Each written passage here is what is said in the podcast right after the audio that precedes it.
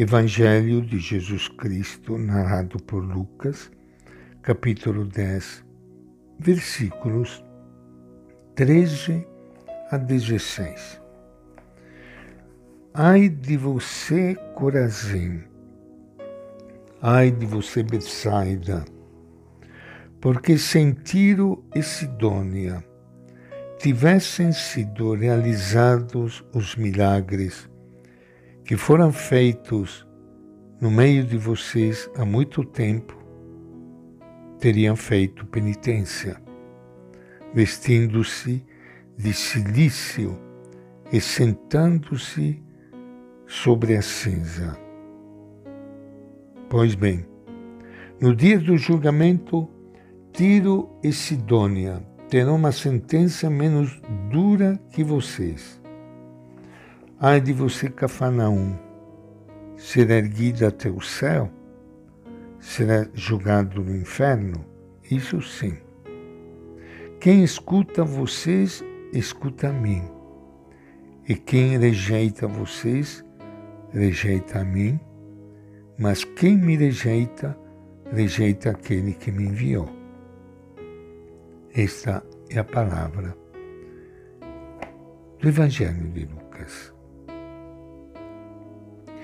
Minha saudação e meu abraço para todos vocês, amigos ouvintes, a todos vocês, irmãos e irmãs queridas, que estão nos acompanhando pela Rádio Imaculada Conceição, pelas redes sociais. Mais uma vez eu peço a bênção para todos vocês especialmente para quem está passando por momentos difíceis. Que Deus lhe dê muita força, coragem, não desanime, levante a cabeça, sinta que Ele está aqui no meio de nós, está ao seu lado, trazendo o carinho e o amor do Pai. Hoje, 30 de setembro, a igreja lembra São Jerônimo. São Jerônimo, que foi o tradutor da Bíblia da língua original para a língua latina. E da língua latina, do latim, a Bíblia foi traduzida para cada língua, para cada idioma de cada país. É por isso então que o mês de setembro foi declarado como o mês da Bíblia. Não sei se você teve oportunidade de participar de algum estudo bíblico, um estudo bíblico que este ano teve como tema o estudo do livro de Josué porque você sabe que todos os livros da Bíblia são 73. De modo cada cada livro merece um estudo próprio.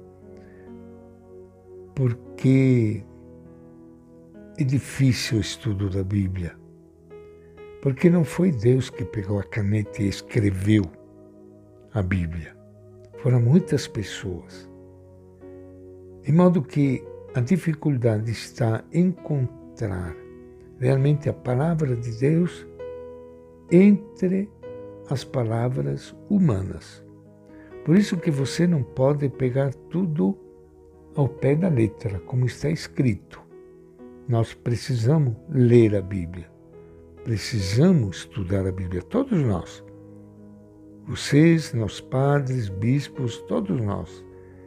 Porque a Bíblia contém um tesouro, um tesouro enorme e uma luz. Tem umas coisas que dá para entender fácil, outras coisas que não é tão fácil para entender e descobrir no meio da humanidade, das palavras humanas, este tesouro fantástico de Deus. Tem expressões no próprio Evangelho que a gente sabe que não são expressões de Jesus, como estas que nós acabamos de ler no Evangelho de Lucas. mas que traz dentro delas uma mensagem que vem do ensinamento de Jesus. As cidades citadas aqui no Evangelho de Lucas, eh, Corazim, Betsaida, personificam o coração endurecido de seus habitantes. Cafarnaum, por exemplo, é uma cidade costeira, isto é, está ao nível do mar, rebaixada. É interessante a ironia da expressão que acabamos de ler. Por acaso será elevada até o céu?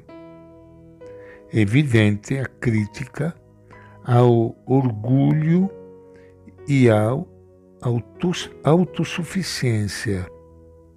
Os discípulos de ontem e de hoje são autorizados pelo próprio Jesus a proclamarem a boa notícia, ainda que sejam rejeitados e perseguidos.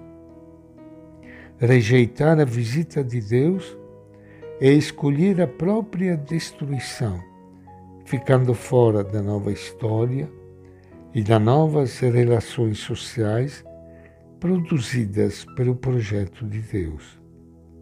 Não é Deus que castiga, é a gente, é a pessoa que, com seus atos, acaba castigando a si mesma.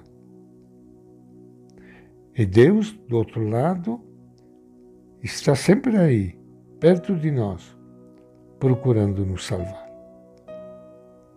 E esta é a nossa reflexão de hoje, do Evangelho de Lucas.